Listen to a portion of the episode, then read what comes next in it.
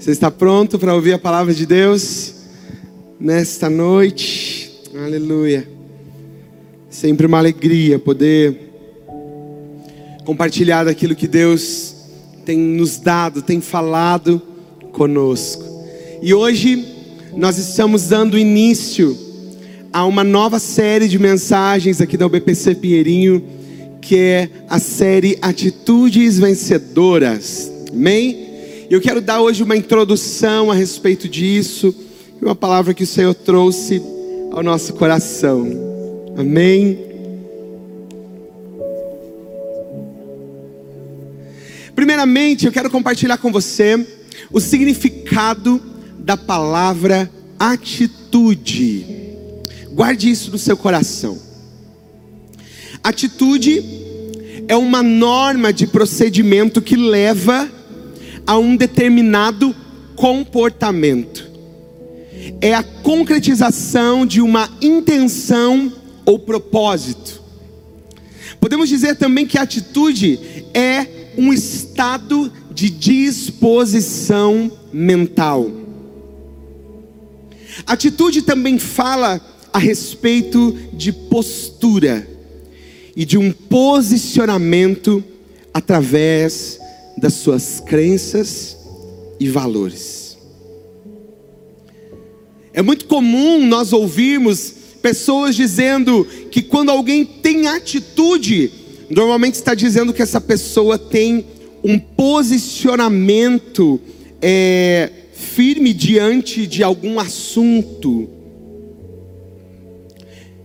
E isso é muito bom, né? É muito importante nós sermos sim pessoas de atitude, pessoas posicionadas. É muito importante nós sermos pessoas posicionadas, não volúveis ou levadas por qualquer vento, por qualquer situação, como diz a palavra de Deus. Precisamos sim ser pessoas de atitude. O problema é quando essas atitudes que nós temos não combinam com a realidade da vida em Cristo que nós precisamos ter. Tem muitas pessoas que dizem, eu sou alguém de atitude, mas quais são essas atitudes? Que tipo de atitudes nós temos diante das mais diversas situações que nós vivemos?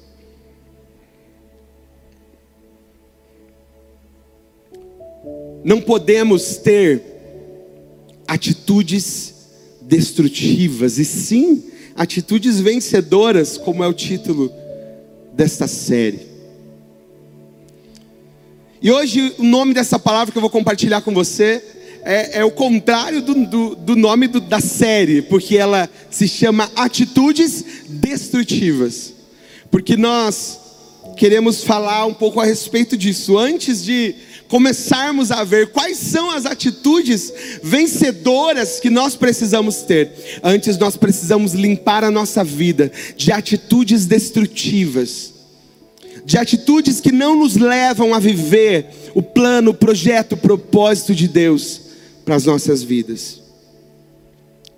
Destrutivo, o próprio nome é, já fala, é algo que destrói, é algo que causa danos.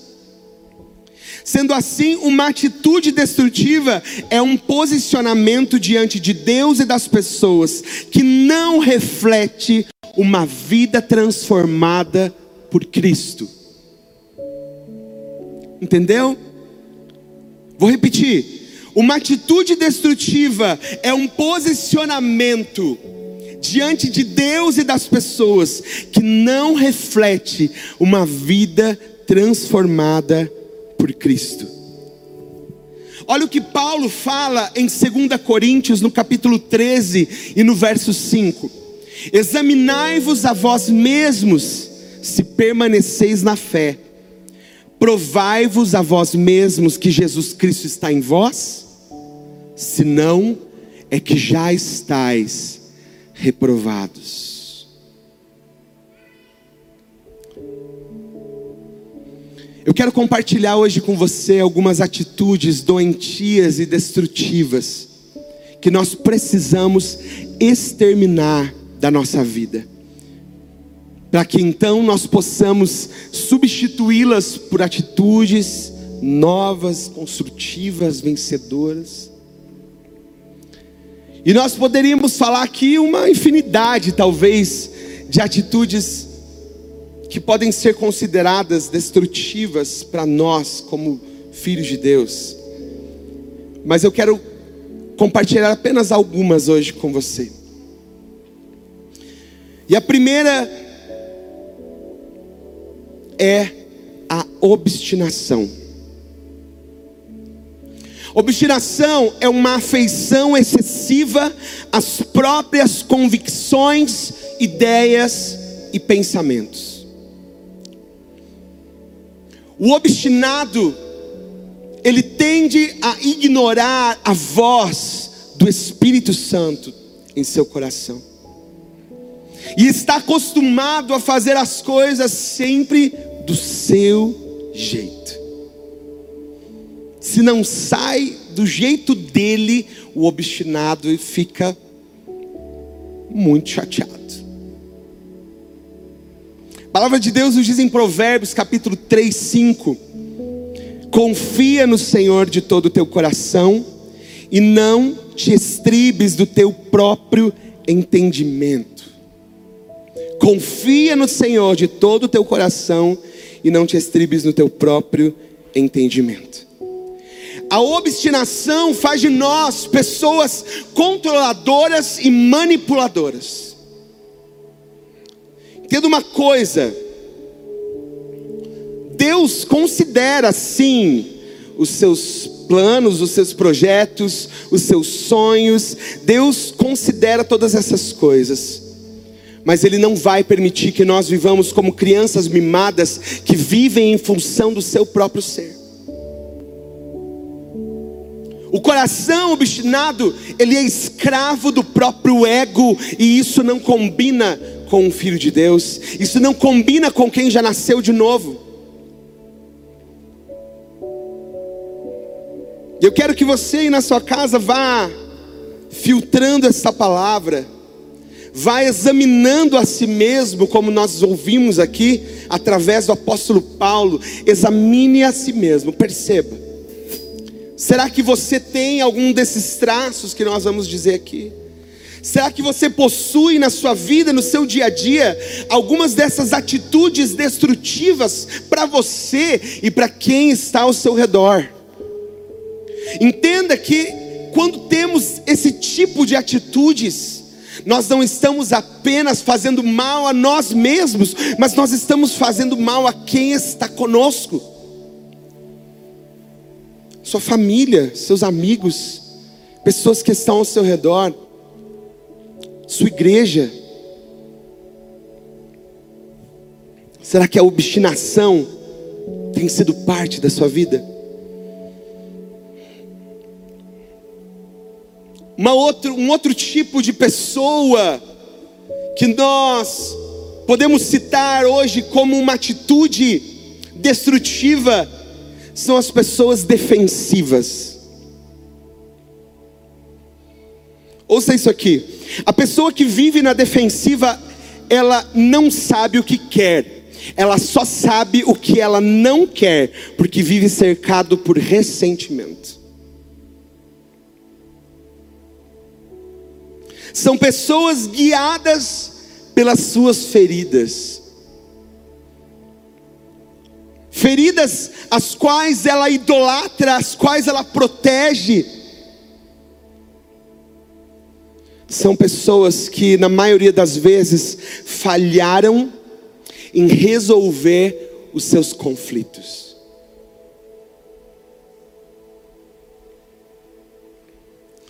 Eu vou dar um, um exemplo para você, bem do nosso dia a dia, tá? Quem aí gosta de cozinhar? Vocês gostam de cozinhar? Quem gosta de cozinhar aqui? Pessoal que está comigo. Vou fazer uma pergunta simples para vocês. Se você está fazendo comida lá na sua casa, no seu fogão, e de repente você se queima fazendo alguma coisa. O que você faz depois disso? Você desiste de fazer comida e nunca mais faz comida? Você joga fora o fogão? Ou você apenas vai, trata aquela ferida e toma cuidado para não se queimar de novo? Qual das opções? Primeira, segunda terceira? Diz aí você que está me assistindo, qual das opções? Você desiste de fazer comida e diz: nunca mais encosto nesse fogão.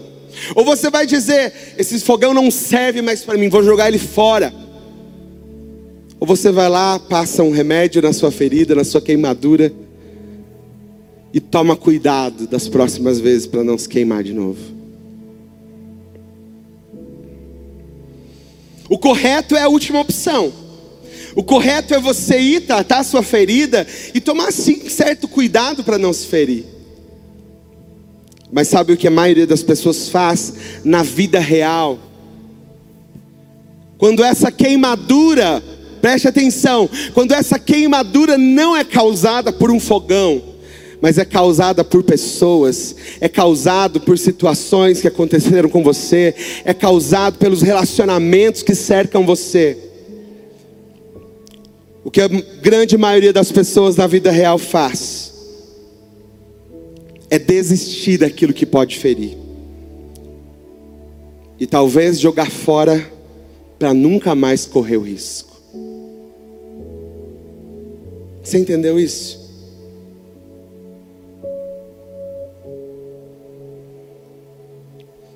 Assim são as pessoas que vivem na defensiva. Se elas se feriram em um relacionamento, elas desistem de relacionamentos e jogam fora a ideia de se relacionar um dia. Se elas se feriram no ministério onde elas estavam, ou numa igreja, elas desistem de tentar novamente. Elas ficam na defensiva elas desistem e jogam fora aquilo que era plano de Deus, aquilo que era sonho de Deus, aquilo que era propósito de Deus.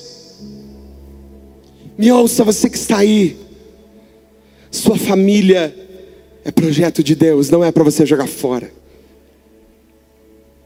O seu ministério, a sua igreja é um sonho, um projeto de Deus, não é para você jogar fora.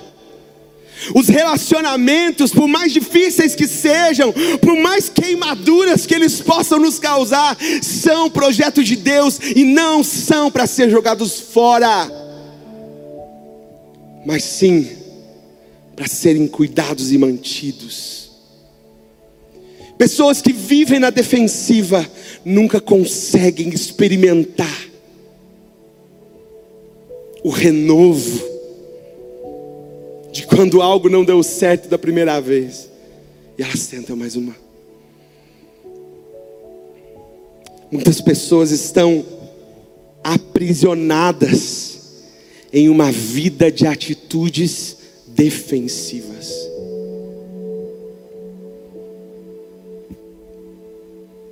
Está passando filtro? Está fazendo aí na sua casa comigo uma um check-up na sua vida, nas suas atitudes. Uma outra atitude que eu quero citar aqui é a fuga. O pastor Cote diz que em um dos seus livros que as pessoas feridas elas tendem a fugir, porque seu desejo é encontrar alívio e conforto. Isso porque pode ser muito perigoso, porque a pessoa passa a viver buscando subterfúgios paliativos, coisas que não resolvem. Fuga. Quantas pessoas nós vemos na palavra que fugiram em algum determinado momento? Não é? Foi assim com Jonas, quando fugiu diante de Deus. Foi assim com Caim, que também fugiu da presença de Deus. Foi assim com Moisés. A Bíblia nos mostra que Moisés errou tentando acertar, quando defendeu alguém de seu povo e acabou matando um soldado egípcio. E depois ele fugiu e foi para uma outra terra. A Bíblia nos diz que ele viveu como um fugitivo durante 40 anos da sua vida, até que Deus pediu que ele voltasse ao Egito. Moisés ele tentou escapar e fugir também do chamado de Deus, quando Deus o chamou diante da sarça. Ele tentou fugir de todas as maneiras possíveis, de todas as formas possíveis, até que ele se rendeu e só encontrou cura quando voltou para o lugar da sua ferida. Fugir não resolve. Fugir não resolve problemas. Fugir não resolve situações. Fugir é uma atitude destrutiva.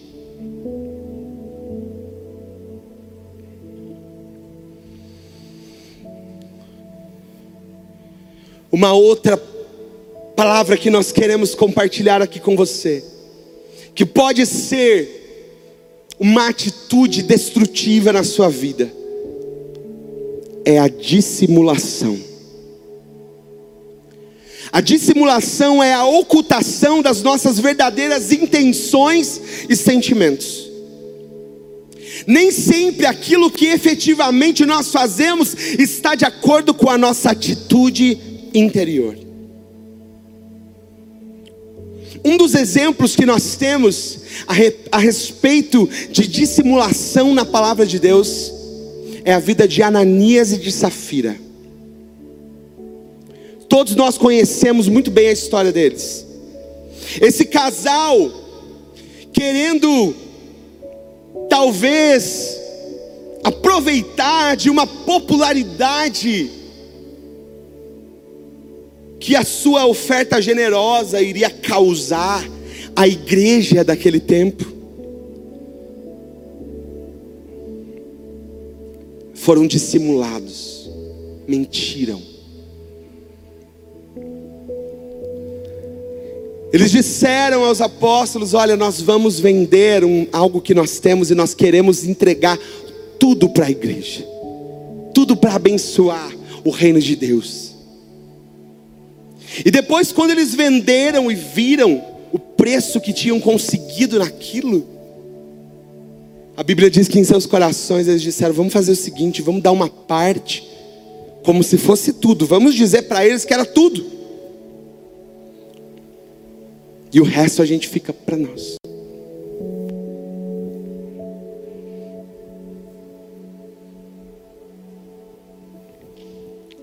John Stott, um grande escritor, ele diz assim que o apóstolo Pedro não denunciou a falta de honestidade daquele casal, mas a falta de integridade. De trazer apenas uma parte e dizer que era todo o dinheiro. Isso mostra que eles tinham corações avarentos e que eram mentirosos. Eles queriam o crédito, o prestígio da generosidade sacrificial, sem ter que arcar com as suas inconveniências. Assim, a fim de conquistar uma reputação a qual não tinham direito, contaram uma mentira deslavada. A motivação do casal ao dar não era aliviar os pobres, mas inflar o próprio ego. Uau! Que forte! Que forte essa declaração a respeito de Ananias e Safira. E você já sabe qual foi o fim deles. O apóstolo Pedro disse a eles: Vocês não estão mentindo para os homens, vocês estão mentindo para o Espírito Santo.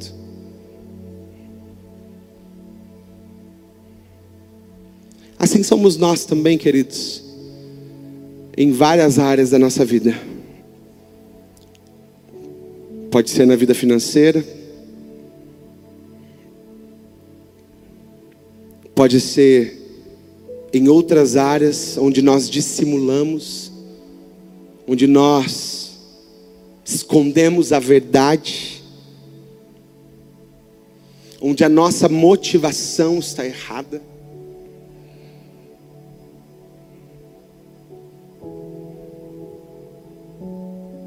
Quando nós mentimos ao Espírito Santo, como fez aquele casal. Existe alguma área da sua vida onde há dissimulação? Onde há essa atitude destrutiva? Ouça o que diz Provérbios no capítulo 26, versos 24 em diante. Aquele que odeia dissimula com seus lábios, mas no seu íntimo encobre o engano. Quando te suplicar com a voz suave, não acredite nele, porque habita abominações o seu coração, cujo ódio se encobre com engano, a sua maldade será exposta perante a congregação. O que cava uma cova cairá nela, e o que revolve a pedra, esta se voltará sobre ele. Essa é a dura palavra de Deus a respeito do dissimulado. Aquele que fala uma coisa, que diz uma coisa, e que mostra ser uma coisa, mas a realidade é outra. Talvez as suas palavras, diante das pessoas, diante aqui da igreja, é uma mas quando você volta para sua casa e quem você é no seu dia a dia é uma mentira. Isso é uma dissimulação. Isso é mentir com a cara deslavada diante de Deus e das pessoas.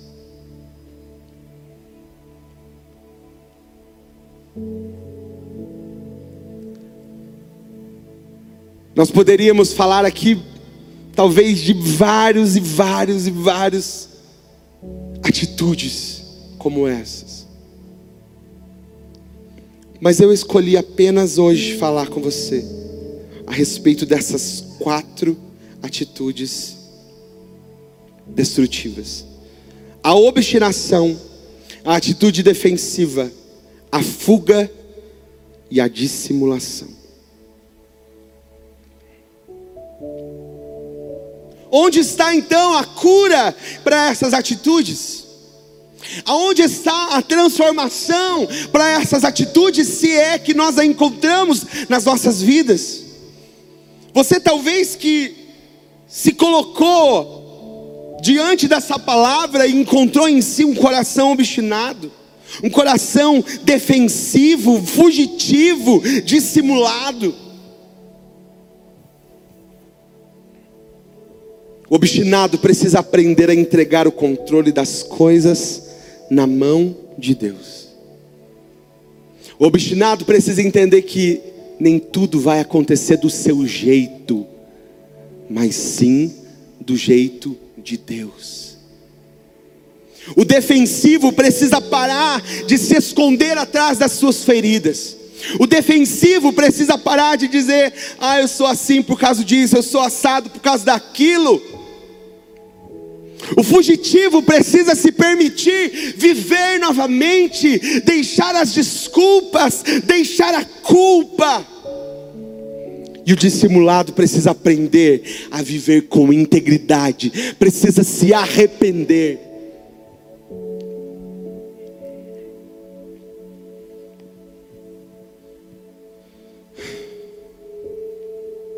Eu vou ler de novo para você o que Paulo disse em Coríntios 13, 5, 2 Coríntios 13, 5. Examinai-vos a vós mesmos, se permaneceis na fé.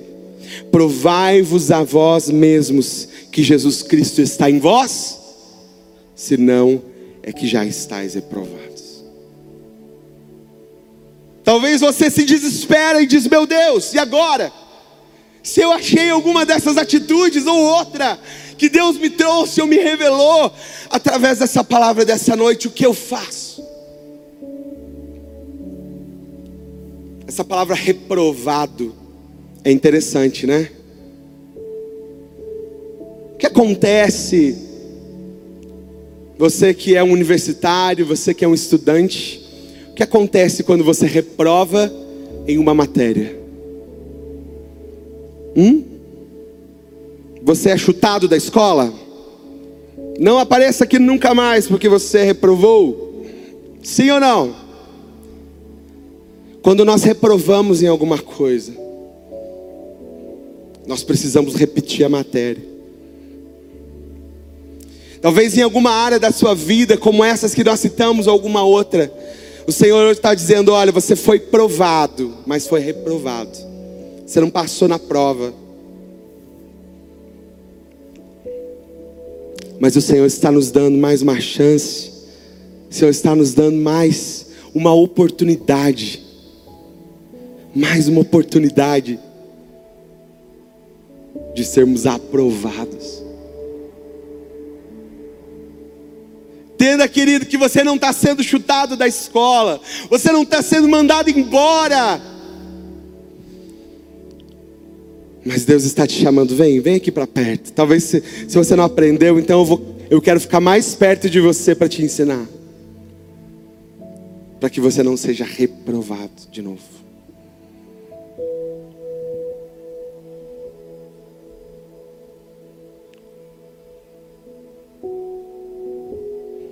Quem não aprende a se quebrantar diante de Deus, um dia acaba quebrado. Se você está anotando, anote essa frase. Quem não aprende a se quebrantar diante de Deus, um dia acaba quebrado.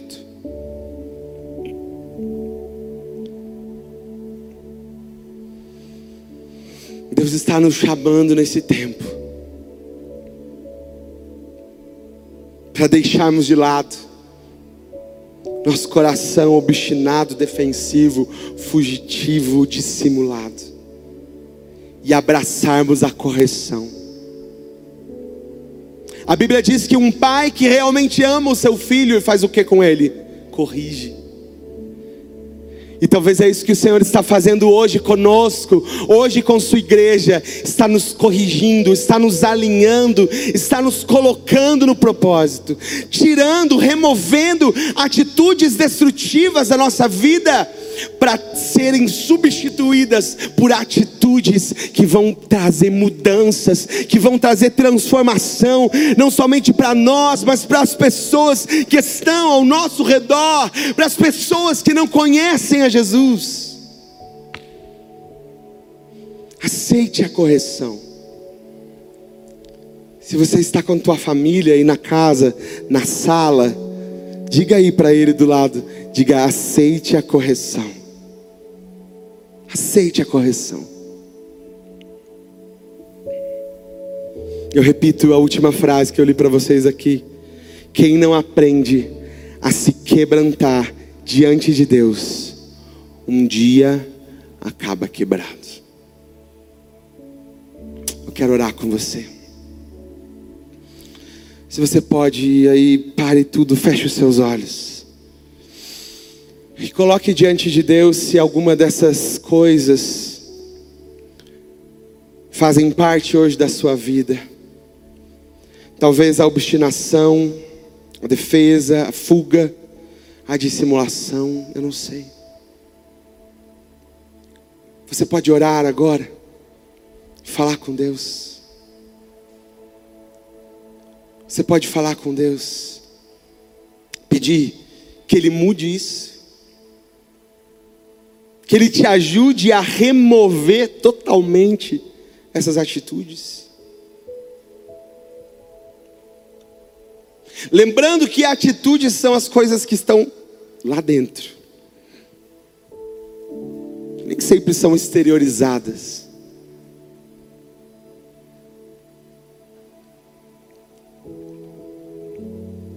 Ore, fale com Deus. Você está com a tua família, ore com a sua família e agora. Peça ajuda de Deus para mudar, para transformar, para remover todas essas coisas.